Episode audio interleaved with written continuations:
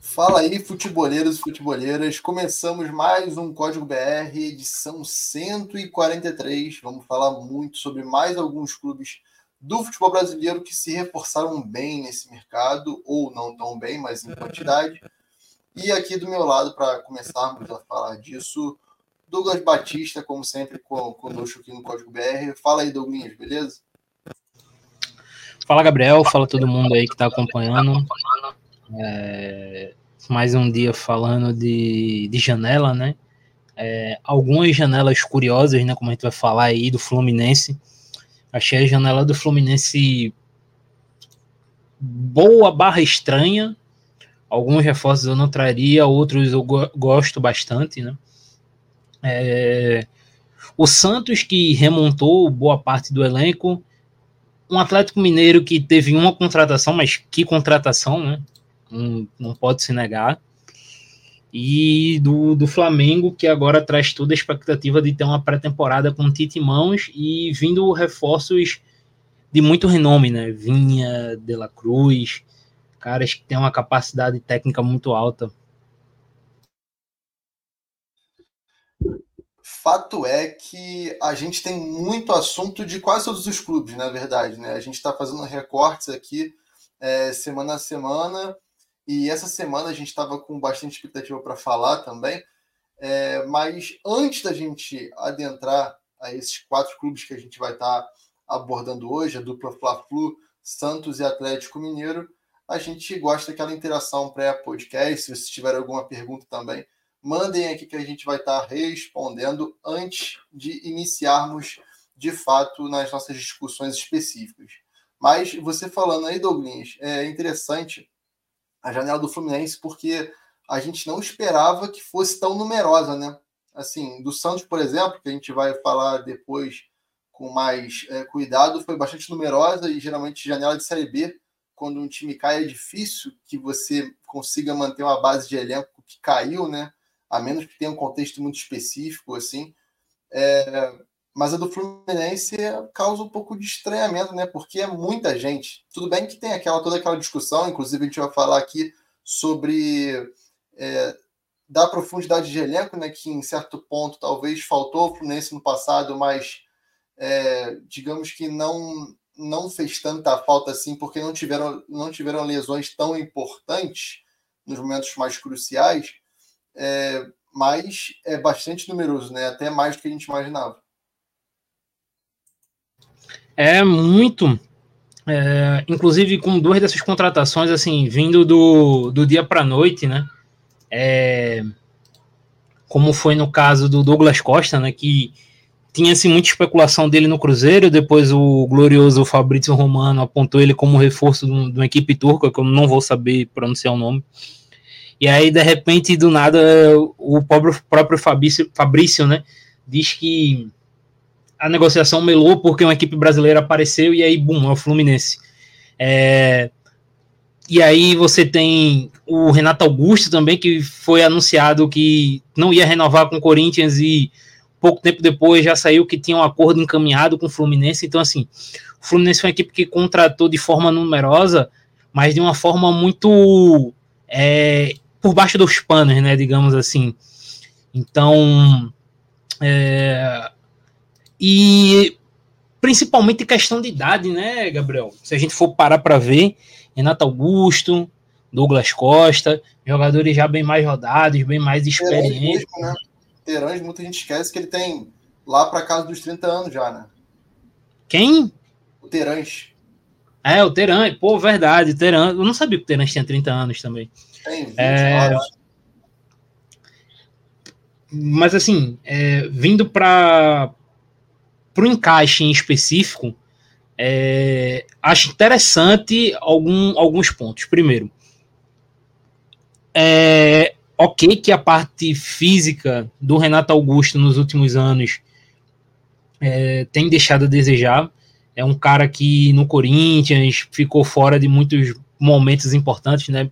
Não teve aquela regularidade, é, muito por conta da parte física mas em termos não só técnicos, mas principalmente cognitivo dele, é muito alto. Você tem um cara com essa capacidade sobretudo vindo do banco, né? Que teoricamente o Renato começa a vir do banco pelo Fluminense, é assim, impressionante.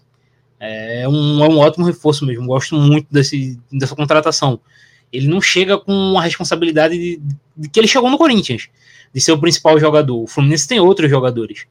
Tem, tem o Ganso, tem o Ares. Então, assim, o Renato Augusto ele não chega com essa, essa responsabilidade. É, o, o Douglas Costa já é um caso mais a se debater, porque, assim, tecnicamente é um, é um jogador muito bom, cara que tem um contra um excelente, né? Bizarro um contra um, a capacidade de improviso do Douglas Costa. Só que o Douglas Costa ele tem dois pontos contra.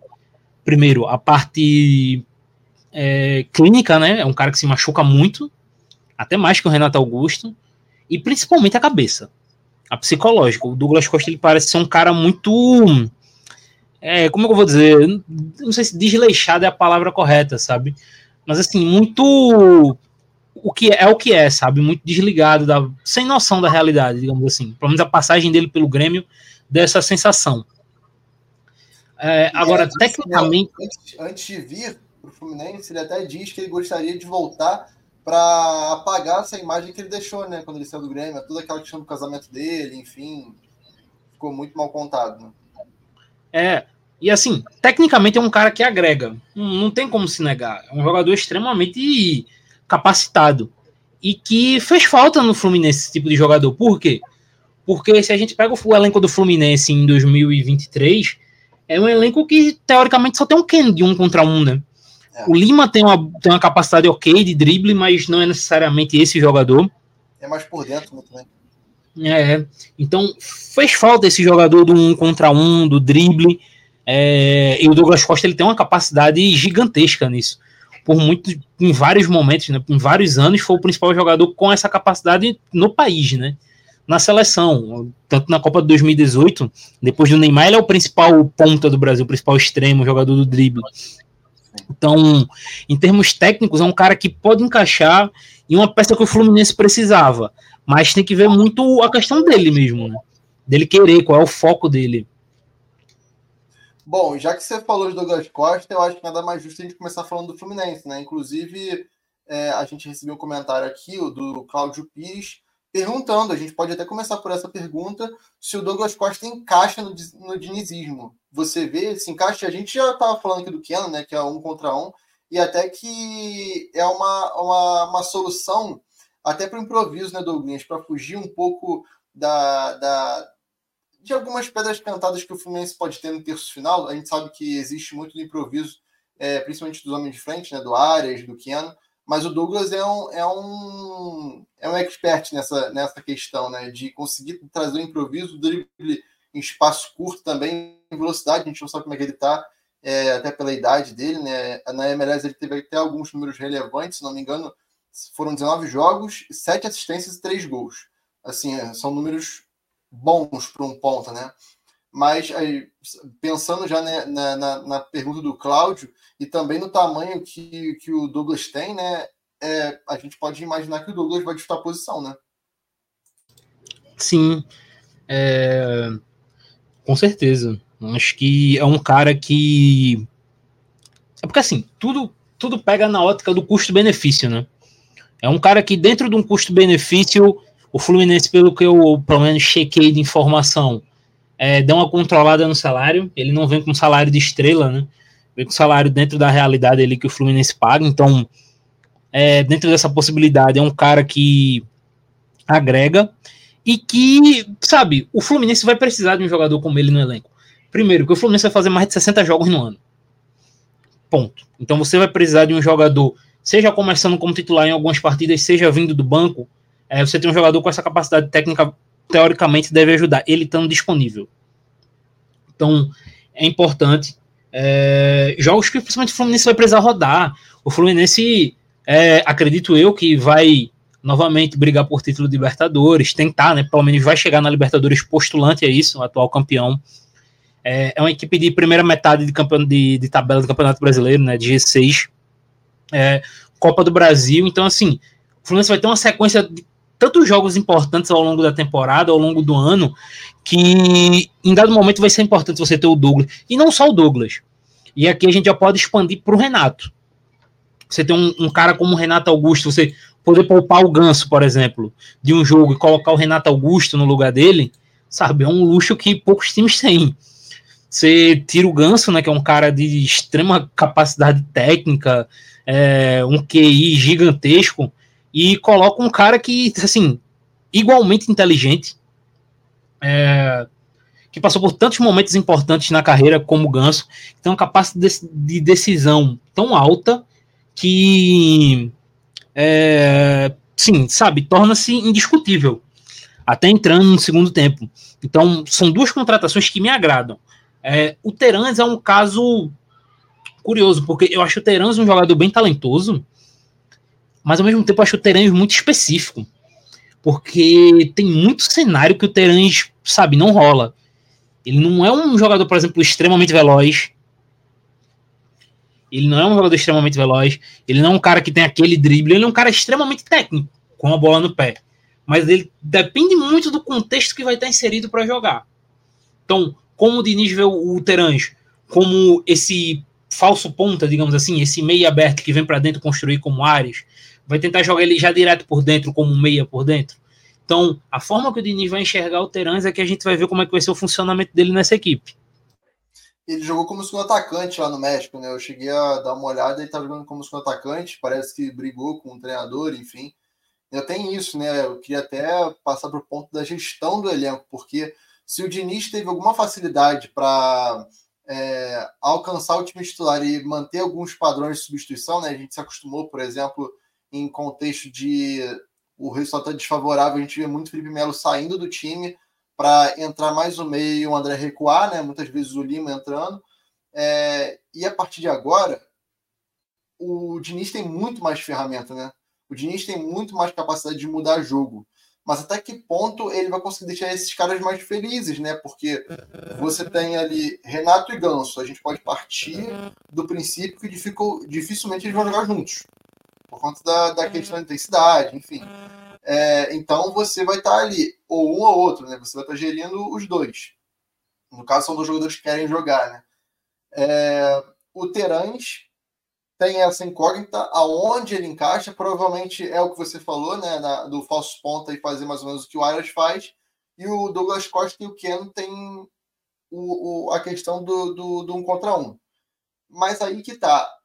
A gestão, será que você conseguir só dividir os jogos, por exemplo, entre um e outro e deixar aquele caráter de titular meio de lado é o suficiente, porque a gente sabe que todos os jogadores que chegaram, né? O Terante talvez não, porque os jogadores que estão naquela posição já são muito. No Fluminense já estão muito bem estabelecidos. Mas o Douglas Costa, é, por tudo que ele tem e pelo que ele pode entregar ainda, apesar da idade, é um desses caras que vai, em algum momento, pedir passagem se, se tudo correr bem, né? E o Renato é aquela briga com o Ganso, né? Até que ponto o Diniz pode gerir isso e qual é a mudança que traz entre Renato e Ganso quando um jogar quando o outro não jogar? É, eu acho que é assim. O Ganso ele é um jogador muito mais de é, participar mais da circulação da bola, né? O Ganso em vários momentos baixa muito, né, para ajudar na saída de bola, é, de fazer o jogo circular muito mais rápido. É, em campo ofensivo, eu acho que os dois têm uma capacidade muito boa do passe em profundidade, cada um do seu jeito, né? O Ganso mais aquele passe ele de frente, naquele passe reto, digamos assim, enquanto o Renato ele tem muito aquela inversão nas costas do lateral. É, mas tem as suas diferenças. O Renato, por exemplo, é um jogador que tem uma capacidade muito melhor do que o Ganso finalizando a jogada, né? Principalmente a média e longa distância.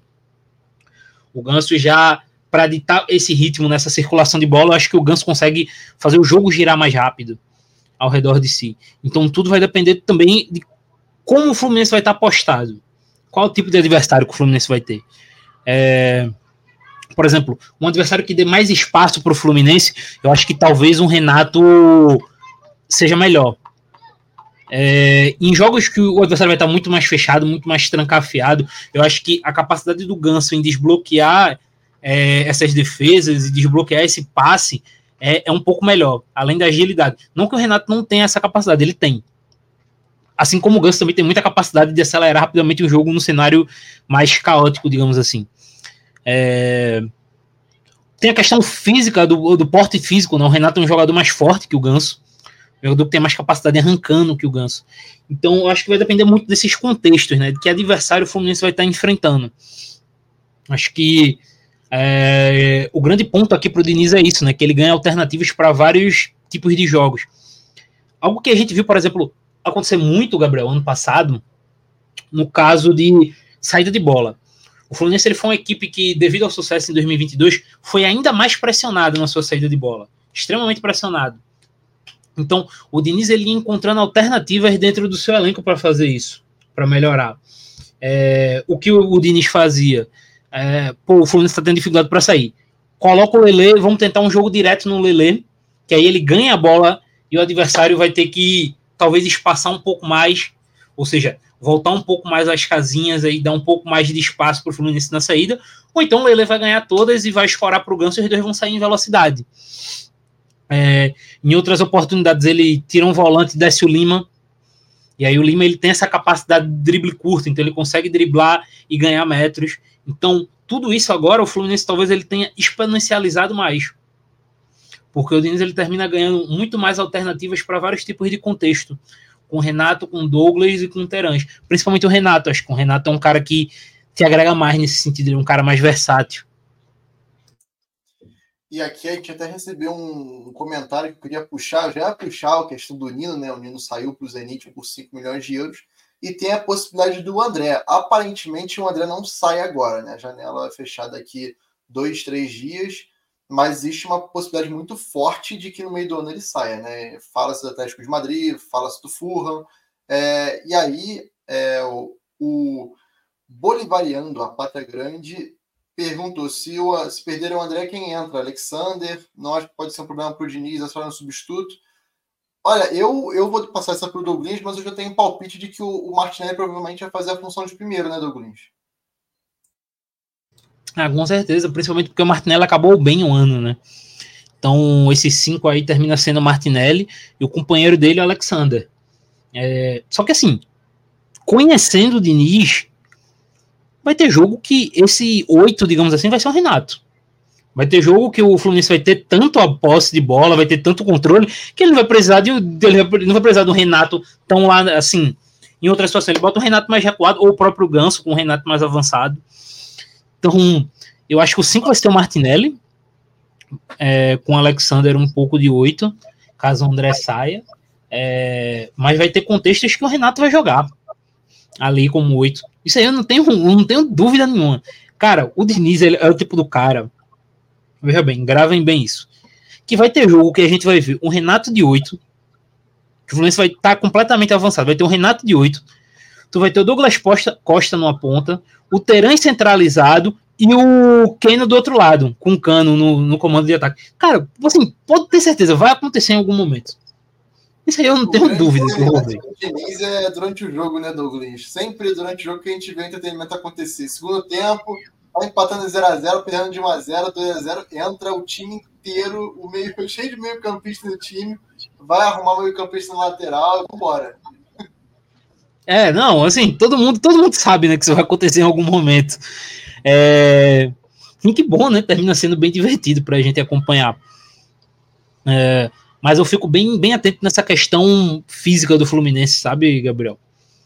Porque tu tem o Marcelo, que é um cara que já não tem tanta capacidade de acompanhar. O Fluminense ganhou muito com o Marcelo com a bola, em compensação, ele, em alguns jogos ele deu uma rateada defensivamente. Mas, obviamente, os ganhos do Marcelo com bola cobrem tudo. Mas é, fisicamente tu tem um time com Marcelo, Douglas Costa, é, Renato e etc. Em, talvez em alguns contextos, em alguns jogos, deu uma pesada negativa para o Fluminense, para o Felipe Melo. Então, a ver como o Diniz vai pensar nisso. Mas tecnicamente é disparado, ainda melhor que a equipe do que foi campeã da Libertadores. Disparado a melhor equipe, tecnicamente falando, que o, que o Diniz teve em mãos ele tem jogadores com uma capacidade de decisão é, cognitiva e etc. muito alta. E a ver como é que eles vão assimilar todo o jogo. Né? Tudo bem que o jogo do Diniz favorece muito quem jogadores de frente, né? Jogadores que são mais, mais criativos e como ele fez crescer o Ganso, naturalmente ele vai fazer crescer esses caras também, né? E a gente acabou falando de um cenário aqui que pode, a gente vai retomar lá atrás, quando o Marcelo chegou, mas que pode ser um cenário que a gente vai voltar a ver no meio do ano. Que o Fluminense mais estável defensivamente foi o Fluminense com o Alexander no meio, né? Antes do Martinelli ganhar a posição, que era André e Alexander. O Marcelo muitas vezes saía, é, caía para dentro e o Alexander fazia a esquerda, né? Então pode ser até uma saída do Diniz, né? Essa, essa perda técnica que vai acontecer com o André saindo pode ser compensada com o Marcelo mais por dentro, né, Douglas? É, e ele fez isso em alguns jogos bem, bem importantes, né? É, o jogo contra o Inter na Libertadores, na né, volta, o Fluminense estava tendo muita dificuldade e aí ele passa é, o Marcelo pelo meio campo e o Fluminense, o Fluminense continuou tomando pressão do Inter, mas o Fluminense conseguiu algum desafogo, principalmente no fim do primeiro tempo ali, com o Marcelo participando do jogo no meio, rodando mais o campo. Então, pode ser uma saída, né? E aí tu teria por dentro, né, trabalhando Marcelo Ganso e Renato, sabe? É, é muita qualidade em espaço curto, muito cara para quebrar espaço, né? É, como diria o Fernando Nardini, mover as correntes né, no futebol americano, como seria no futebol americano. São caras que vão ganhar metros muito facilmente.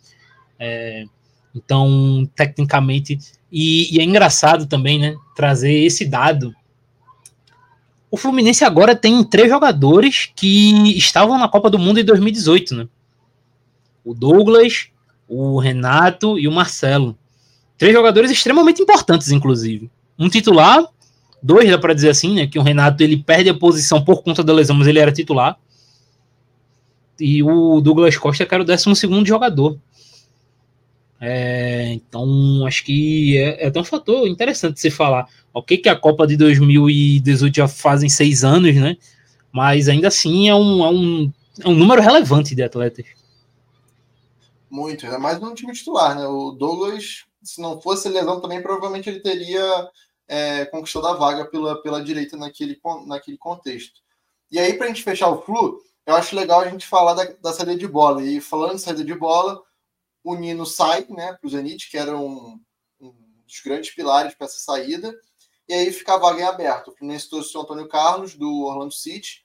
Naturalmente, a gente pode imaginar o Marlon como titular, né, nos jogos que iniciam e não os jogos de segundo tempo, que o Diniz mexe tudo, as peças dele. Mas a gente pode imaginar Marlon e Felipe Melo. E no gol chega o Felipe Alves, né, que também é um goleiro que trabalhou com o Diniz lá atrás, é um goleiro com qualidades, com o pé também, algo que o, o Fábio, durante. No início do ano passado, foi bastante exigido e bastante cobrado também. No final, contra o City, ele faz inclusive uma belíssima partida com os pés, vai muito bem em situação de pressão, conseguindo é, desafogar bem é, o time e sem é, dar o chutão, que é o que o Diniz mais evita, quer evitar, né? É, e aí fica esse tipo de briga, né? Para o gol, seu momento, Felipe Alves vai é, dar algum trabalho para o Fábio nessa posição de goleiro titular. De início, claramente não, mas é, tem esse viés do, do pé, que o Diniz realmente dá muita, muita importância. E além disso, o zagueiro, né? Que aí fica a questão. Pela lógica, é o Marlon, né? Mas o Manuel está voltando de lesão agora, tem o Antônio Carlos chegando. Como é que fica essa saída do Fluminense para esse ano, É, a chance do Felipe Alves tomar a posição do Fábio, para mim, é zero. Acho que não tem como. Acho que a diferença técnica, sobretudo debaixo do gol, é gritante. Não tem sequer como comparar. Agora, a saída do Nino é assim, é uma perda que o Fluminense não, não conseguiu repor. O Antônio, é, eu até gostava do Antônio Carlos na época do Palmeiras, passou muito tempo na MLS, né? É, mas tecnicamente é bem abaixo do Nino. O Nino era um dos três melhores zagueiros do país, né? Então você perde um jogador desse calibre. Você tem um Marlon que ainda não encaixou, ainda não, não, não entrou para valer nessa equipe do Fluminense. É, mesmo assim, é um cara que, sabe, faz tem muito essa esse DNA, digamos assim, do que o Diniz propõe. É um cara muito técnico com a bola no pé. É um cara que foi formado nisso, né? Porque ele é revelado no Fluminense, mas ele sai logo cedo e aí a carreira do, do Marlon na Europa é basicamente Barcelona B é, e trabalhar com o Deserbe, né? Ele trabalha com o Deserbe no Sassuolo e aí o Deserbe leva ele para o Shakhtar ele trabalha com ele lá. Então, a carreira do, do Marlon. Aquele início com Dante, com Balotelli, Snyder, também era um time bastante técnico, bastante com bola, né? É, então, assim, é, é a carreira dele, cara. Tá é a carreira dele. A vida do, do Marlon é isso aí. Então. É, tanto que ele teve um jogo que eu lembro muito bem, que é.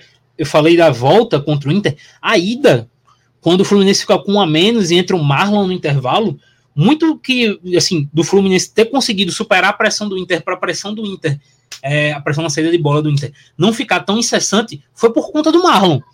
Do Marlon fazendo a saída e a partir do momento que ele passava da linha dos atacantes, ele avançava, ficava nas costas do Enner e do, do Alan Patrick para fazer o Fluminense ganhar metros. Então ele tem uma capacidade muito boa com a bola, seja conduzindo ou saindo curto.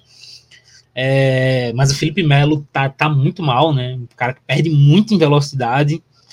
Então, defensivamente é um Fluminense que é kamikaze, né, cara? Um time que vai oferecer entretenimento porque deve sofrer muito defensivamente sem ser o melhor zagueiro e ofensivamente tem um time que tem uma capacidade impressionante. E dá para dizer que sem o Nino, bola aérea também perde muito, né? Porque o Felipe Melo já não, já não tem a, a, a, vitalidade de antes, né? E o Marlon foi muito criticado por isso no passado também, né? As críticas que foram direcionadas ao Marlon geralmente era por duelo, duelo aéreo, né? E geralmente o pilar do Fluminense, tanto ofensivo quanto defensivo, era o Nino, né? Totalmente. Então você perde esse tipo de jogador, né? É... E sabe, é, é um uma perda defensiva muito grande e sobretudo uma perda de liderança, né? Tu perde o teu capitão, então tudo isso termina influenciando na equipe do Fluminense. É, é uma equipe que eu tô curioso para ver, cara. E vale destacar, né? Tá tendo um começo de, de campeonato carioca agora, em que o Fluminense tá rodando muito. E conhecendo assim do que a gente vê do Diniz, ele é um cara que gosta de trabalhar com jogadores jovens, né, que desenvolve bons jogadores. É, tu tem o Isaac, que tá começando a temporada fazendo gol, né? Jogador muito novo, João Neto. Então, a gente tá falando muito desses jogadores é, contratados, jogadores mais estrelados, mas a gente não pode esquecer desse, desses jogadores, né? Que o Diniz trabalha muito bem, esses jovens. O Isaac é um cara que cresceu muito bem na base, o Fluminense fez um final de ano muito bom ano passado. É, tô curioso para ver. Com a chegada do Renato, eu acho que menos, mas eu tava curioso porque eu achava que o Diniz ia usar muito o Arthur, né? Meio campo esse ano. É um cara que já estreou, inclusive, se não me engano, com ele no profissional. Meio campista com passagem de seleção, extremamente técnico, né? É, capitão da equipe sub-20. Então, ficar bem atento nessa galera ali. É, não, com certeza. Mas, como já falamos bastante de Flu aqui, vamos para outra dupla, né? A, a dupla Fla-Flu. Vamos falar de Flamengo, com saídas pontuais, reforço também, né? Vale dizer que Felipe Luiz se aposentou, Rodrigo Caio terminou o contrato, Beto Ribeiro também não renovou, foi para o Bahia, mas se reforçaram com ninguém menos que Dela Cruz e Matias Vinha. O quanto cresce esse elenco só com duas peças, Douglas?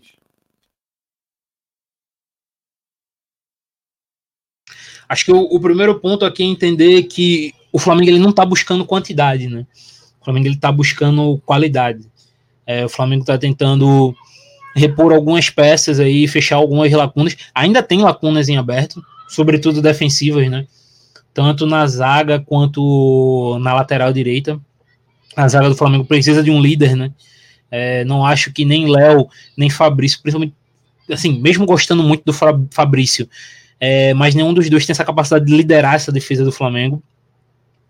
É, mas tanto Vinha, considerando a queda de rendimento do Ayrton Lucas na segunda metade do ano e a aposentadoria do Felipe Luiz, e o De La Cruz, que é um cara que tem uma capacidade muito boa de rodar o jogo, um jogador extremamente inteligente, ocupa muito bem o espaço e muito versátil, né? Pode ser um meia aberto, pode ser um meia por dentro, pode ser um segundo volante. Então, o Flamengo é, traz dois jogadores com uma capacidade técnica muito boa, é, que ocupam espaços é, que, sabe, o Flamengo precisava ocupar.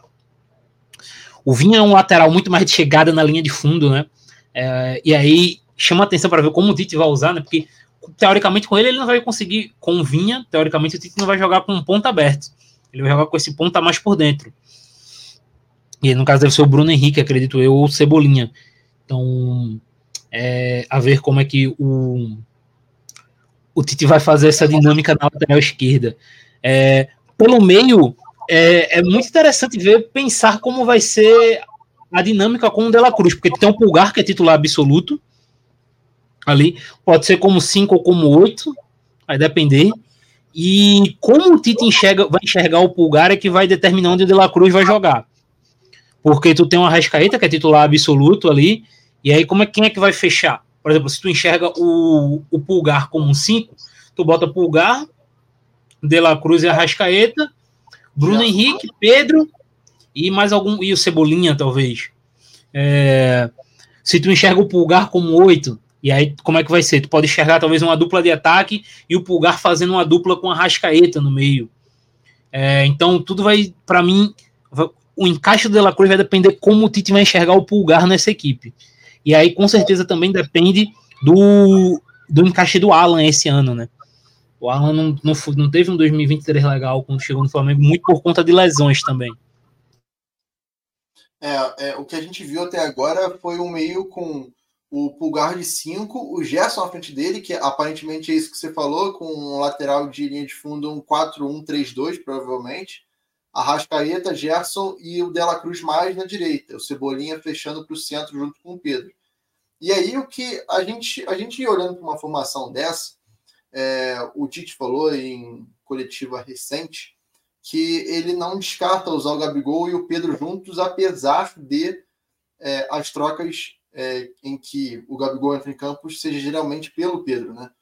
É, com, essa, com essa configuração de meio campo, possivelmente um losango, ou então esses três mais alinhados ali, o Gerson, o Arrascaeta e o Dela Cruz, é possível que a gente veja é, Gabigol e Pedro juntos novamente, né? Até porque na direita é o Varela, também que chega bastante. É, eu acho que assim, o, a única chance do Gabriel ser titular na equipe do Flamengo é com o Tite atuando com uma dupla de ataque. Porque como centroavante, é, como centroavante eu não vejo o Gabriel tendo um encaixe que o Tite gosta. O Tite no, normalmente gosta do centroavante, né? É, tanto que quando o Firmino joga com ele na seleção, ele joga bem diferente do que é no Liverpool. O Firmino no Liverpool é um falso 9, com o Tite na seleção, o Firmino jogava realmente enfiado entre os zagueiros. Ele faz isso com o Gabriel Jesus, teve o Richarlison nesse, nesse segundo ciclo agora. Então, no Corinthians teve o Wagner Love, né? Então o Tite gosta desse centroavante. Então, para mim, a única chance do Gabigol, Gabigol ser titular é justamente com a dupla com o Pedro. E aí o Gabigol encaixa bem com o Pedro. Né? Dorival já fez isso. E é interessante falar do Gabigol, porque as pessoas tratam. Virou moda, né? Tratar o Gabigol como se ele fosse um jogador horroroso. Mas, cara, é, o Gabigol ele mudou muito ao longo da carreira, principalmente nessa época de Flamengo. O Gabigol ele começa ele no Flamengo como é, esse cara que única e exclusivamente ataca espaço, né? né? A capacidade muito boa atacando espaço, saindo de fora para dentro. É, e agora, né, principalmente com o Dorival, ele se tornou um, um, segundo atacante muito inteligente. Não só ocupando espaço, mas passando. O Gabigol melhorou muito como passador. É, então, ele é um cara que foi se moldando de acordo com o que o Flamengo precisava. Então, ele como segundo atacante com o Pedro, próximo a caras como a Rascaeta, Dela Cruz, Gerson, pode ser muito interessante. Só que aí fica o, a interrogação enorme, né? É, igual aquela, aquela cartinha de Yu-Gi-Oh! Sabe aquela cartinha de Yu-Gi-Oh! que tem uma interrogação gigante com a cartola? Que é o que você faz com Cebolinha e Bruno Henrique? Cebolinha com o Tite começou a render num nível muito bom. E o Bruno Henrique, cara, é o Bruno Henrique foi o jogador mais regular de ataque do Flamengo na segunda metade da temporada. É um cara que tem uma capacidade de decisão enorme. É um cara que a gente falou aqui do Gabigol, segundo atacante. Cara, o Bruno Henrique, como segundo atacante, voa também. Dá então, pra dizer que é o melhor atacante que o Brasil tem hoje, né? É, então assim, é, sabe, torna também uma dúvida para ver como vai ser o encaixe. Mas assim, é uma parada que o Tite vai adorar ter, ter dificuldade para escalar. Pô, tu ficar na dúvida se tu vai colocar Bruno Henrique ou Gabigol de titular, tá maluco, pô. É bom demais, cara. É, mas acho que bate na tecla do que a gente falou com o Fluminense. O Flamengo é um time que vai entrar para brigar em três frentes. Então, todos aí vão jogar muito. Vão ter uma minutagem muito alta de titulares ou entrando constantemente no decorrer das partidas. É, devido ao Flamengo ser esse tipo de equipe, tal qual o Fluminense, que vai brigar por tudo. É, e aí vai ser só a questão do Tite ajustar os minutos, controlar bem o grupo, que é algo que ele faz muito bem, para todo mundo ter o seu espaço e, e, e render bem. É, só traz um pouco de dúvida aí como vai ser para o Flamengo algumas peças. Por exemplo, o reserva do Arrascaeta. Não, o Flamengo sentiu quando a Arrascaeta não jogou porque não tinha essa peça extremamente criativa por dentro. Esse cara aqui desamarra o jogo. É, o Flamengo parece estar buscando esse jogador no mercado. É, o Alan, como é que vai ser? Eu gosto muito do Alan. Acho um jogador muito veloz, um cara que cobre um espaço grande do campo, ajuda bem na saída de bola, mas que traz dúvidas consigo para ver como é que vai ser o 2024 dele, já que ele chegou muito mal. Acho que ele tem uma capacidade muito boa para recuperar isso, ele tem capacidade para isso, mas fica a dúvida. Então, o Flamengo ele também tem algumas interrogações. A lateral direita vai ficar entre Varela, Mateuzinho e Wesley mesmo, que são três jogadores extremamente irregulares. Então o Flamengo tem, tem esses pormenores para fazer, esses nós para desatar. É, em princípio, o Tite vem usando realmente o Varela na lateral. O Mateuzinho quase foi para o Corinthians, né? Foi fotografado no CT, enfim, acabou não acontecendo a negociação por divergência né, de, do valor final. E o Cebolinha vem sendo titular. Né? Desde a temporada passada, quando o Tite chegou, a gente já esperava, né? Porque o, o Cebolinha foi o substituto do Neymar naquela Copa América de 2019 foi muito bem pela seleção brasileira, né? Ali se criou uma expectativa muito grande é, com o futuro do Cebolinha na seleção. Ali ele se valorizou muito também no mercado, né? É, e desde que ele chegou ao Flamengo, ele não conseguiu ter nem, zero continuidade, né? Praticamente, zero, quase zero, porque com o Dorival era uma dupla de ataque, né? Então dificilmente ele jogaria.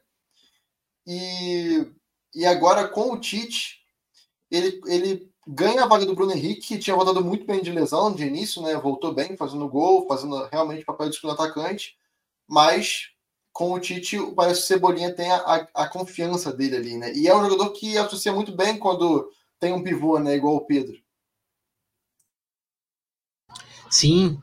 É, e muito do. O Tite ele consegue recuperar essa confiança do, do Cebolinha e muito disso, da importância do Cebolinha, é que foi algo que fez falta no Flamengo a temporada toda, né? Que é um contra um. É, o, Luiz, o Luiz Araújo não, não teve um grande rendimento ainda. E o próprio Cebolinha vinha muito mal. O Flamengo sentia falta desse, de, desse jogador do drible, do um contra um, de ganhar esses duelos. E a partir do momento que o Cebolinha começa a render bem, o Flamengo começa a ter esse um contra um. O Flamengo consegue inverter rapidamente o jogo para encontrar o Cebolinha num contra um contra o lateral. E aí ele leva vantagem sempre. É, então, essa recuperação de confiança dele é, é, extremamente importante. Eu acho que o outro passo aí é ver se ele consegue recuperar o Luiz Araújo. O Flamengo com certeza está na procura, acredito eu, de um ponta direita, né? Que o Flamengo estava tentando o Luiz Henrique tentou Luiz Henrique durante toda a janela, então me faz crer que o Flamengo vai tentar esse ponta pelo lado direito. É, mas caso não consiga ou tenha alguma dificuldade, eu acho que dá para é, tentar recuperar o, o, Luiz Araújo, sabe? O Luiz Araújo ele não é uma estrela, ele não é um jogador que vai ter um rendimento de estrela próximo às estrelas do Flamengo, mas ele é um cara que tem uma capacidade boa de drible, um jogador que consegue receber bem a bola aberta e partir para dentro. Então acho que dá para você recuperar a confiança e torná-lo um jogador extremamente útil por ali também. E o interessante, você passou pelos nomes aí, né? A gente falando de Luiz Araújo, Cebolinha, o próprio Bruno Henrique, que ainda assim é, pode ser considerado um ponta para o Tite, e todos eles têm capacidade de finalização, né? Corte para dentro, e finalização, algo que o mercado de ponta não está tão. não tem uma oferta tão grande desse, desse desse, desse tipo de ponto, né? Que é o cara que corta para dentro e finaliza bem, né?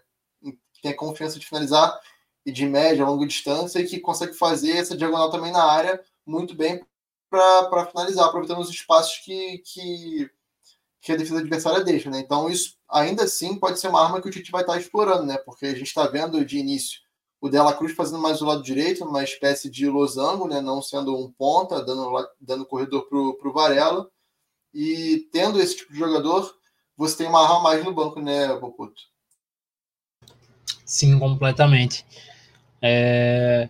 Esse jogador que corta para dentro, né? E é muito interessante porque você tem esse é, esse cara no Cebolinha que pega a bola e corta, e a partir desse momento do lado dele tem um Vinha, que é um caminhão, né? Passando na linha de fundo. Então, como é que a defesa adversária vai se portar com isso? O Cebolinha cortou para dentro e aí o lateral ele fica naquela, pô, eu posso acompanhar o Cebolinha, eu tenho que acompanhar o Cebolinha. Só que se eu acompanhar, o cara vai passar aqui feito um maluco, vai chegar nas minhas costas e vai cruzar. Então, isso torna uma dificuldade ainda maior para a defesa dos adversários. É, eu gosto muito dessa chegada do Vinha ao Flamengo. É, eu acho que é um cara que tem um, um, poderio ofensivo, um arsenal ofensivo muito bom. E que não é tão talentoso como a Ayrton, acho que o Ayrton é um cara que tem mais talento, né? É um cara que consegue atacar por fora, por dentro, tem um contra um bom, finaliza muito, faz muito gol. Mas eu acho que o Vinha ele tem mais regularidade, né? O Ayrton ele é muito irregular. Dentro do próprio Flamengo ele tem uma regularidade muito grande, ele chega não tão bem, e aí ele termina bem em 2022, começa muito bem em 2023, aí cai muito em 2023. Então ele é um cara que é muito oscilante ao longo da carreira dele, né? Não só no Flamengo.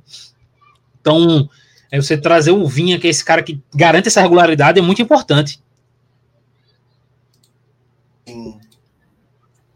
Sim, com certeza o Tite vai ter agora é, mais dores de cabeça positivas, né? Tem também essas questões que são passíveis de ajuste que a gente relatou aqui, né? A questão da lateral direita, é, quem vai ser o companheiro do Pedro na frente, que aí no caso é uma dor de cabeça boa como vai ser essa configuração de meio campo. De início a gente falou que os quatro jogando, né? Pulgar, Gerson, Arrasca e o Dela Cruz, mas também passivo de mudança. Vai ser interessante ver esse processo do Flamengo com o Tite desde o início da temporada. Mas agora temos que passar adiante e falar de um outro time que, na verdade, fez uma revolução no elenco, né, Poputa? Um pacotão de reforços do Santos, com uma experiência todos de Série A, né? E aí fica aquela pergunta: será que a experiência desses caras é o suficiente para a Série B? Né? Porque a gente ouve muito que a cartilha de Série B é trazer jogador acostumado com Série B, com o ambiente da Série B, com as adversidades da Série B e também com o jogo da Série B, que é diferente, né? E aí, a partir disso, a gente pode citar que chegaram no Santos Gil, zagueiro que era do Corinthians, o Aderlan, lateral direito, que era do Bragantino, Jorge, lateral esquerdo, estava no Fluminense, João Schmidt, Pituca, Juliano, Casares e Oteiro, todos para o meio-campo. E para frente, o William Bigode, Guilherme, ponta, que jogou no esporte, jogou no Grêmio. E o Pedrinho, que é cria do América, estava é, emprestado e agora vai jogar no Santos na, nessa temporada. E aí, pô, puta, essa janela anima ou dá aquela pulga atrás da orelha? Cara, te falar que eu não entendi tanto a janela do Santos. A janela do Santos ela é extremamente confusa. É, tem nomes que eu gosto muito. Eu gosto da chegada do, do João Schmidt. E aí você tem o João Schmidt chegando é, e mantendo o Rincon. Você tem duas opções para cinco ali, bem acima da média para a Série B. Tu tem um retorno do Pituca e do Juliano, que em termos técnicos, né, é, são muito acima da média para a Série B. É, em compensação, as extremidades do, do Santos eu não gosto. Tu tem um Otero como esse ponto aberto, que eu não gosto tecnicamente, apesar de ser um cara da bola parada, né? As pessoas gostam de fazer a brincadeira que o Otero não faz gol de falta, mas, mano, cruzamento pra área, mano. Falta cruzada na área, escanteio é importante você ter esse tipo de jogador, mas tecnicamente eu não gosto tanto. É... Casares é um cara que tem muito talento, mas não tem aquela disposição, né, a vontade. O Pedrinho, tecnicamente, é um jogador que eu não gosto. O Guilherme aí é o que me parece mais regular para o nível Série B, né? E é um cara que é pro, muito provado na Série B recentemente. É, em 2019 foi o melhor jogador do segundo melhor jogador do campeonato pelo esporte. Então, é, tem e jogou bem pelo Grêmio, né? Quando foi para o Grêmio em 2022. Então, é, entende o que eu quero dizer? Em uma parte, o Santos tem contratações muito impactantes para o nível de Série B, em outras é meio confuso. Então eu ainda eu ainda estou tentando entender qual é a do Santos. Eu acho que em alguns setores começa muito bem. Você trazer um Gil para a zaga, é um cara que para uma série B oferece uma segurança muito grande. Você trazer esses jogadores de meio campo, é, em compensação é um ataque que eu fico muito. O que vai ser do ataque do Santos? Você tem um Júlio Furque ali que eu gosto, é um cara que jogou bem vindo do, do no segundo tempo na, na Série A, mas que não teve essa sequência como titular, né? Vai ter essa sequência para ter essa minutagem de titular agora, para ter essa garantia de gols. E os extremos trazem toda essa dúvida. É, então, é um Santos que eu ainda estou tentando entender. Tudo isso sob o comando do Carilli, né? Que aí a gente também imagina uma segurança defensiva muito grande. É, eu acho que o Santos, quando traz o Carilli, tem que estar, ou deveria estar, imaginando ser uma equipe que vai, sabe, ter uns 13 jogos sem tomar gol na Série B, no mínimo, assim. Que é essa garantia que o Carilli te oferece, de certeza. Não, e é interessante a gente ver esse início de temporada do Santos, que foram até agora duas vitórias contra o Botafogo de Ribeirão Preto e contra a Ponte, e a derrota agora para o Palmeiras, né? E o legal de se dizer dessas, dessas derrotas gente desses jogos até agora para a gente traçar um, um, um, padrão aí, que o Santos sofreu pelo menos 14 chutes nos três jogos. O jogo que o Santos menos sofreu foi justamente 14 contra o Botafogo da, da, é, de Ribeirão Preto. Sofreu gol em dois, né? E contra o Palmeiras a gente viu um amasso no primeiro tempo, né, Popoto? O primeiro tempo do Palmeiras foi muito dominante, assim, discrepante mesmo. E o Santos só começa a ter chance conseguir entregar ofensivamente. Vale dizer também que é, no ataque o Santos não deixou a desejar nesses três jogos, conseguiu oferecer uma boa média de finalização também, todo, todos os jogos acima de 10, 12 finalizações, é, com até um volume interessante. O Guilherme e o Pedrinho realmente estão é, tão firmes nessa, nessas posições como titulares, realmente, para o Carilha. Até então, nesses três jogos, eles foram titulares nos três. E mas o que a gente viu foi o Santos conseguir botar um pouco, arregaçar um pouco mais as mangas quando o Palmeiras abriu 2 a 0, que aí é quando geralmente baixa um pouco o ritmo, baixa um pouco a intensidade para ter aquela reserva de energia, né? E a partir disso o Santos conseguiu criar, mas assim, foi um pouco, não diria assustador, porque a gente pode imaginar que um time que é campeão brasileiro e tem todo o potencial que o Palmeiras tem com o Abel, mas que não é um time que é, é tão confortável assim com bola o tempo inteiro, com a posse o tempo inteiro, conseguir deitar igual deitou em cima do Santos no primeiro tempo, né? Inclusive com posse. É porque assim, é, é complicado falar porque o Palmeiras está muito avançado nos seus processos em comparação com o Santos, mas assim, sabe, extremamente avançado. É, e para além disso, é uma equipe muito melhor tecnicamente. Então, quando você pega uma equipe muito melhor tecnicamente, com processos muito mais bem definidos, com o Santos sem ser o melhor jogador, né? Que é o, no caso, foi o, o Juliano, que é o jogador mais técnico, que não jogou devido à lesão, e quando entrou, não, não aguentou, né? Devido à situação do gramado do Allianz. É, então, até certo ponto, eu não vou dizer que é natural, porque quando a gente fala de Santos, não ser amassado, a gente não pode encarar como naturalidade. Mas não surpreende, sabe? É, são só, assim, é um contexto que dói, né? Um clássico, não adianta. Mas é um contexto que o cara ele vai ter que usar de aprendizado. É, é o melhor time que o Santos vai pegar no ano, né? Não, não tenho dúvida. Foi provavelmente o confronto mais difícil que o Santos, se não vier jogar novamente contra o Palmeiras no Campeonato Paulista. É disparado o, o confronto mais difícil que o Santos vai ter na temporada, e ainda mais no, no início de ano, sabe? Onde a equipe ainda está se acostumando, jogadores ainda estão se conhecendo. Então, como eu disse, não é normal, não tem que se natural, levar com naturalidade, mas é algo que se entende. Acho que o cara ele vai ter que ajustar as coisas aos poucos. É, sem dúvida, até porque a gente está acostumado a ver o, os times do Carilli com a, a segurança defensiva que a gente se habituou a ver, principalmente no Corinthians, né, que foram os trabalhos que ele conseguiu é, é, ter mais desenvolvimento. Né? E esse Santos, que tem jogado no 4-3-3, vale dizer, né? Trouxe é, o Gil para a defesa, vai jogar junto com o Messias ou com o Joaquim, né? Os dois que, que conseguiram até se salvar, digamos assim, no Santos rebaixado. É, pelo menos é o que a gente vê de movimentos na, na, torcida, até interesses de outros clubes nesses dois jogadores. E a, a, o que fica para gente, a gente entender realmente são esses confrontos é, além de Palmeiras, né, como você disse, que é um, é um, nível muito acima, um Santos e Corinthians, por exemplo, pode ser um bom teste para o Santos é, se enxergar até, até, o, até o meio do ano, que é quando a janela reabre, né? Se vai existir alguma, alguma necessidade. Mas o que aparenta é, é que, apesar da montagem um pouco um pouco surpreendente, né? Igual a gente estava tratando aqui com alguns jogadores que a gente não esperasse tanto, né?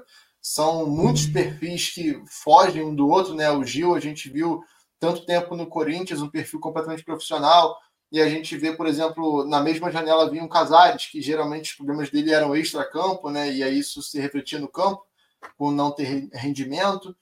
E aí, contratações que, no caso, são uma certeza, no caso, Juliano, é, até o próprio Aderlan, que se fala, não, não, não, se fala tanto, mas é um, é um lateral que dentro do mercado é, acaba agregando para esses Santos. E aí a gente vê, por exemplo, o Pedrinho, que não conseguiu se firmar. É, acaba que é uma janela com. Não, é difícil você fazer uma janela com coerência, principalmente na Série B, né? É mais difícil ainda. Mas é legal a gente entender que esses testes, né? Corinthians, é, o São Paulo, nem tanto, mas Corinthians, a, a Ponte, inclusive, é um time que que o Santos vai acabar encontrando na segunda divisão, é, entre outros, é, é, são, são testes legais, até porque a gente vai ter sete paulistas na segunda divisão esse ano, né? Então, acho que pode ser uma, um bom dimensionamento do que o Santos vai precisar e se já está pronto, né? Assim, o, o, que a gente vê é que a, a manutenção do Rincon foi uma chave, e aí trazer esses jogadores com essa certeza, o Juliano, o Gil, o próprio João Schmidt, que você falou aí, foi um dos destaques do jogo contra o Palmeiras tá, por parte do Santos. É, acabam que esses são uma certeza e os outros acabam inspirando certa dúvida aí para o restante da competição. Mas agora a gente pode passar também falar, para finalizar o programa, falar de Atlético Mineiro, que talvez tenha sido o time que melhor finalizou o ano de 2023, né? É, que teve uma, a maior curva de crescimento sob o comando do Filipão, que quando chegou é, trouxe muita dúvida, o início dele também não foi bom, muitos jogos sem vitória, chegou até a se questionar a saída do Filipão com poucos jogos é, dele treinando o Galo realmente, e acaba que no final o, talvez fosse a equipe com a equipe mais fluida do, do campeonato, né, Douglas, que tinham uma, um padrão de ataque muito muito bem encaixado com o Hulk e o Paulinho sendo arco e flecha, né? O Paulinho terminando o ano também muito bem, com, com números expressivos, terminando como artilheiro do campeonato, e agora tem o acréscimo do Scarpa. E aí que fica. O Atlético briga por tudo em 2024, então, né? É, é muito complexo falar essa questão de brigar por tudo, né? É... Mas é uma equipe que chega muito forte. Foi talvez a equipe que melhor finalizou o ano, né? No Brasil.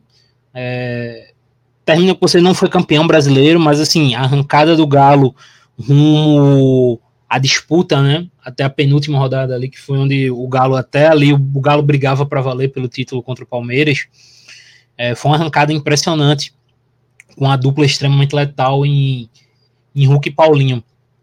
Mas acho que para além do Hulk e Paulinho, eu queria destacar muito como o Filipão ajustou defensivamente a equipe. O Galo, o, até a última rodada, o Galo tinha a melhor defesa do Campeonato Brasileiro, né? Até aquele jogo contra o Bahia, em que o Bahia faz quatro gols e aí o Atlético termina perdendo a posição para o Cruzeiro. Mas até ali o Galo vinha com uma defesa assim quase que impenetrável, né?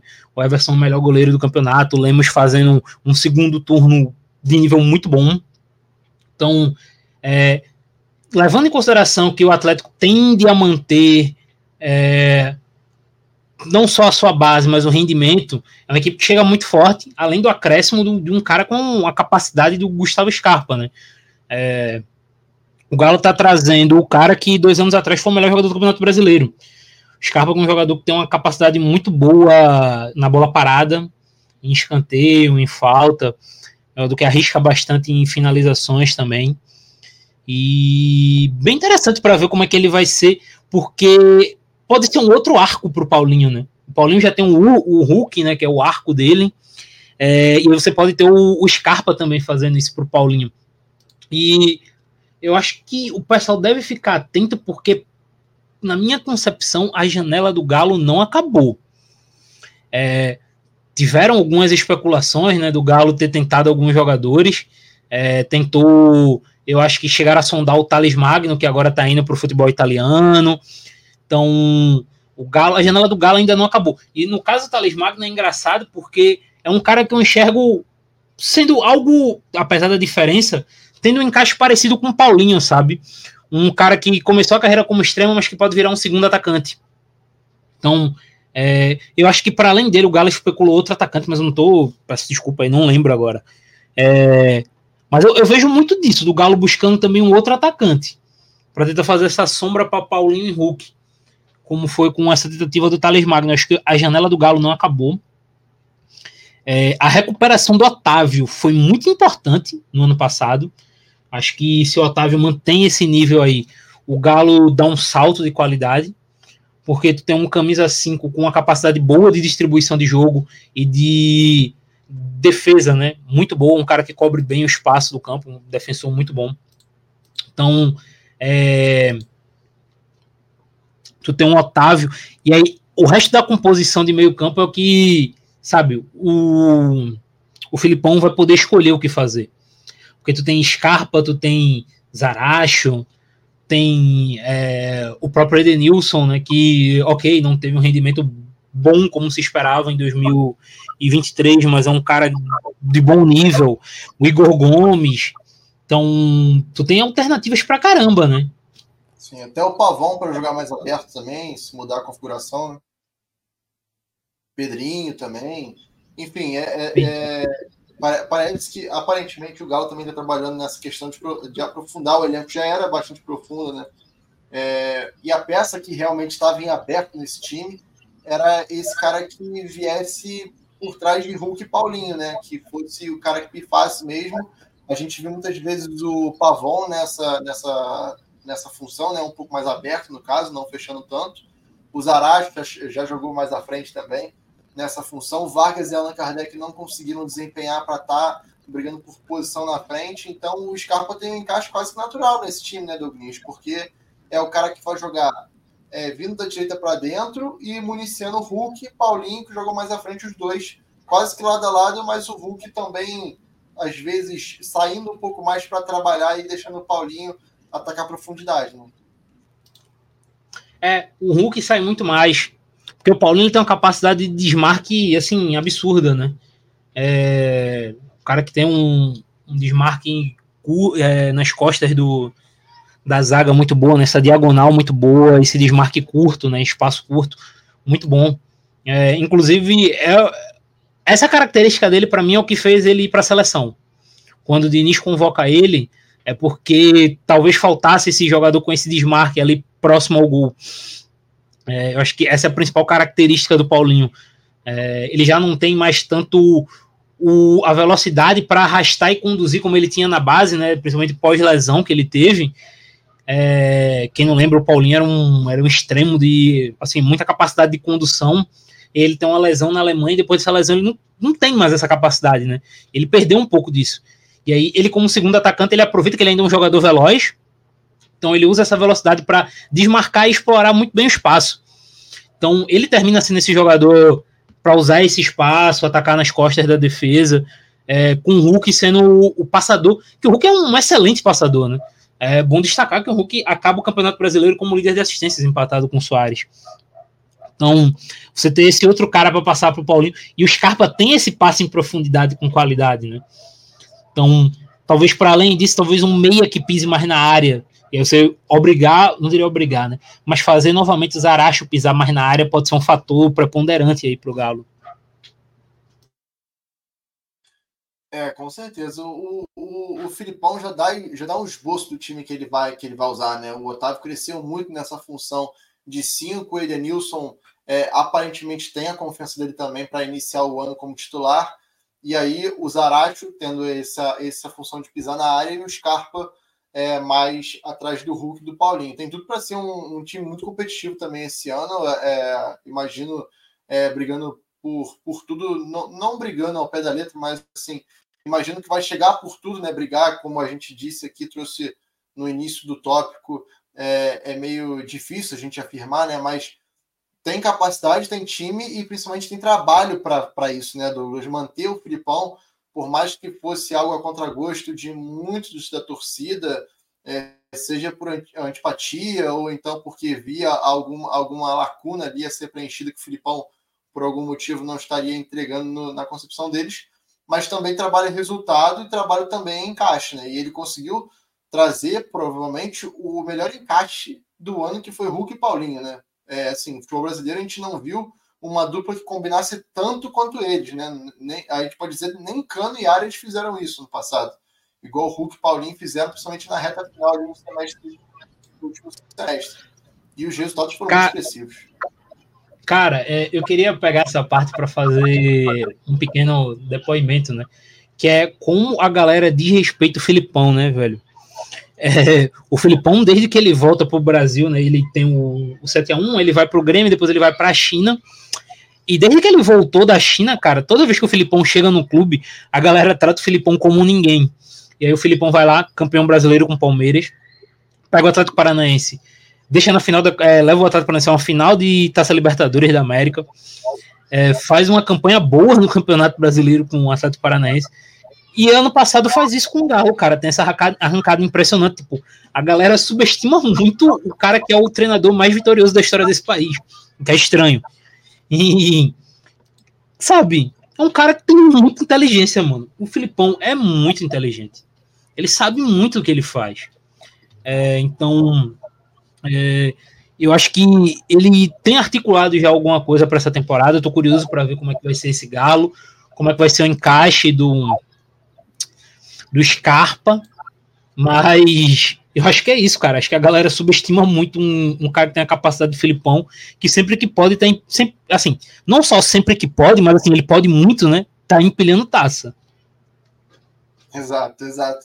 E é legal a gente destacar a questão do contexto, né? Porque ele chega num galo que tava ali meio que nadando ali naquele limbo do, da tabela, não tava nem brigando, nem lá embaixo, então tava numa numa zona que é desconfortável para o investimento que o Galo tem, mas ele chega naquele momento que, que não aspirava nada nem para cima nem para baixo. E o início não foi bom, e assim, o, a gestão de crise dele em relação a, a, jogo foi impressionante, né? O que ele conseguiu fazer com o Paulinho, com o Hulk principalmente, e atrás, porque o Atlético antes dele, pouca gente lembra, mas assim, o Atlético não era uma defesa impenetrável antes do Filipão o Filipão consegue transformar até nisso, né? Então, assim, é, a gente tem uma expressão aqui no futebol brasileiro que se fala muito do treinador bombeiro. É, e o treinador bombeiro nada mais é do que o treinador bom, né, Douglas? Que o, o, o cara que, que, que, digamos, além de ser bom, ele, ele abre mão, às vezes, do próprio conceito para se adaptar ao que ele tem no elenco. E por um acaso, é, ele tem peças que se ligam muito ao que ele gosta de fazer, né? Que é essa verticalidade, assim, quando rouba a bola, e você ter dois caras igual tem o Paulinho e o Hulk, e agora o Scarpa, que eu acho que é o que é a, é a grande é a grande expectativa do, do, futebol brasileiro, pelo menos assim, na minha concepção, é ver o encaixe desses três e como o Filipão vai, vai armar, quais padrões que a gente vai poder ver de movimentação, é, quais movimentos, como vai ser a interação eu acho que isso tende a melhorar ainda mais o que o Filipão tem de melhor, que é essa questão da verticalidade quando, tem a, quando rouba a bola. Né? Perfeito, perfeito, concordo com tudo. É, acho que, sabe, é, eu tô, eu não vou dizer que esperançoso, né, com a equipe do Atlético, mas eu tô muito atento no que o Filipão vai realmente oferecer ofensivamente. Eu acho que o Galo tem muitas armas no meio-campo, jogadores, é, não vou dizer imponentes, mas de bom físico, né? Bom biotipo. Tu tem o Zaracha, tu tem o Igor Gomes por ali, com um cara talentoso como Scarpa e armas ofensivas tão fortes como Luke Paulinho. É, eu vejo o Filipão melhorando ainda mais esse ataque. Eu acho que dá para imaginar aí É, a gente teve uma dupla, né? É, Hulk e Paulinho de 30 gols no ano no Campeonato Brasileiro, que é impressionante. Dá para imaginar os dois novamente próximos a repetir um número parecido com esse, né? Acho que nada impede de ter um, um número parecido com esse. Se bobear até maior, né? Porque o encaixe já tá ali e aí vem a cereja do bolo. Mas legal a gente finalizar esse episódio, porque a gente tratou aqui de quatro times com contextos diferentes, né? É, montagens diferentes, mercados diferentes, mas, acima de tudo, quatro grandes técnicos, né? Cada um com, com a sua filosofia. Eu acho legal a gente citar isso. A gente falou aqui do Filipão, que é, às vezes é um cara é, perseguido, o Carilho da mesma forma por causa do jogo dele. O Diniz, mais ainda, né? O Diniz talvez seja o que mais atrai a hate, né? O Tite, por ter estado na posição de treinador de seleção brasileira também, tem um pouco dessa, dessa aversão de alguns, mas a gente sempre destaca, né? Cada um com a sua filosofia, cada um com o seu contexto, são quatro grandes treinadores e que, assim, se for só por própria competência, a chance desses quatro prosperarem na temporada, fazerem uma temporada boa, é grande, né? No caso do Santos conseguiu acesso, no caso de Fluminense, Flamengo Atlético é, terem uma briga boa por título, né, Douglas? Sim, eu acho que tu tem aí, para mim, candidatos ao título, né, em Flamengo e Galo. É, Fluminense também. É, eu tô curioso para ver como é, o Denis vai tratar o Campeonato Brasileiro, no sentido de que ele entra na Libertadores como defensor do título, né? Mas em compensação, é, ele já já, sabe, ele já alcançou o Nirvana pelo Fluminense. Era o título que todo torcedor do Fluminense sonhava. É, então ele já alcançou esse Nirvana. Então eu acho que talvez ele, a gente possa ver um Fluminense mais focado no Campeonato Brasileiro, tentar ganhar esse título brasileiro. Tem capacidade para isso. Então nós temos aí três candidatos a título. É, o Fluminense eu estou curioso para ver como é que vai ser, se ele vai entrar, se o Diniz vai focar mais nas Copas, se vai querer ir para cima do brasileiro também. Eu queria muito o Fluminense tentando o título brasileiro, confesso, mais focado. É, mas obviamente a gente sabe, né? Calendário é muito complexo. Isso serve para os três. Acho que se começar a funilar muito em um, eles vão dar preferência a esse título.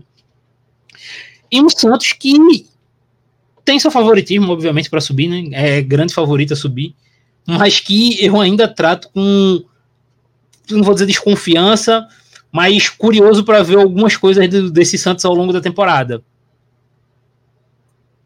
Sim, com certeza. São quatro histórias que tendem a, a, a, ser bastante tema por aqui durante o ano. A gente deve falar bastante desses quatro trabalhos que realmente é, tem muitas nuances envolvidas para a gente é, observar, para ver como é que as coisas vão realmente desenrolar. É, questão de montagem, configuração é, tática realmente desses quatro times, porque são quatro projetos que que trazem muita expectativa, seja de, independente da, do cunho dessa expectativa, né? Mas é isso, mais um baita episódio, segundo de 2024, código BR 143 fica por aqui. Valeu, Douglinhas. Voltamos em breve, né, querido? É isso, cara. Em breve falar mais de temporadas, né? É, essa semana, esse fim de semana, volta o maior torneio desse início de temporada, né? Que é a Copa do Nordeste. Vejam a Copa do Nordeste muito bacana, cara, a Copa do Nordeste desse ano. É, a gente tem o Bahia com essa mega janela, o Fortaleza sempre favorito. Esporte atual bivice, né? Vamos botar assim, chegou forte nos dois últimos títulos. O Ceará, atual campeão. O Vitória, é, que acaba de subir, que trouxe, fez uma janela. Eu gostei da janela do Vitória, dentro da realidade do clube, principalmente a chegada do Alejandro.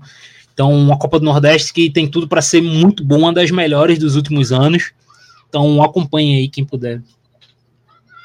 Lógico, é, é o grande torneio realmente desse primeiro semestre, né? A gente vê um, um, um espaço de tempo em que o estadual está aí, tá, em muitos casos, né, ocupando um pouco de espaço é, no calendário. No caso do Carioca, por exemplo, a gente viu esse final de semana a questão da arbitragem, que foi muito debatida e muito criticada. É, em São Paulo, a gente tem um nível melhor, né? Já entrando nesse mérito aí que o Tite falou algumas semanas atrás mas sem dúvida o grande campeonato em questão de competitividade realmente é a Copa do Nordeste e a gente tem o dever de assistir, se você gosta de futebol, a gente tem que assistir e prestigiar esse campeonato tão rico e com times com, com um bom protagonismo, como o Douglas destacou aqui. Bom, fechamos mais um episódio. Essa semana tem muito conteúdo lá na, no nosso site e nas nossas redes sobre é, esses desenrolar de, de, janela, de mercado. É, vai ter texto sobre alguns clubes, e então fique ligado nas, nas nossas redes também, porque a gente já lança esse spoiler aqui para você conferir todas as análises nossas e a partir de agora realmente focados no que, no que os clubes vêm desenvolvendo e também trazendo esse tipo de informação para você. Valeu, um abraço e até breve.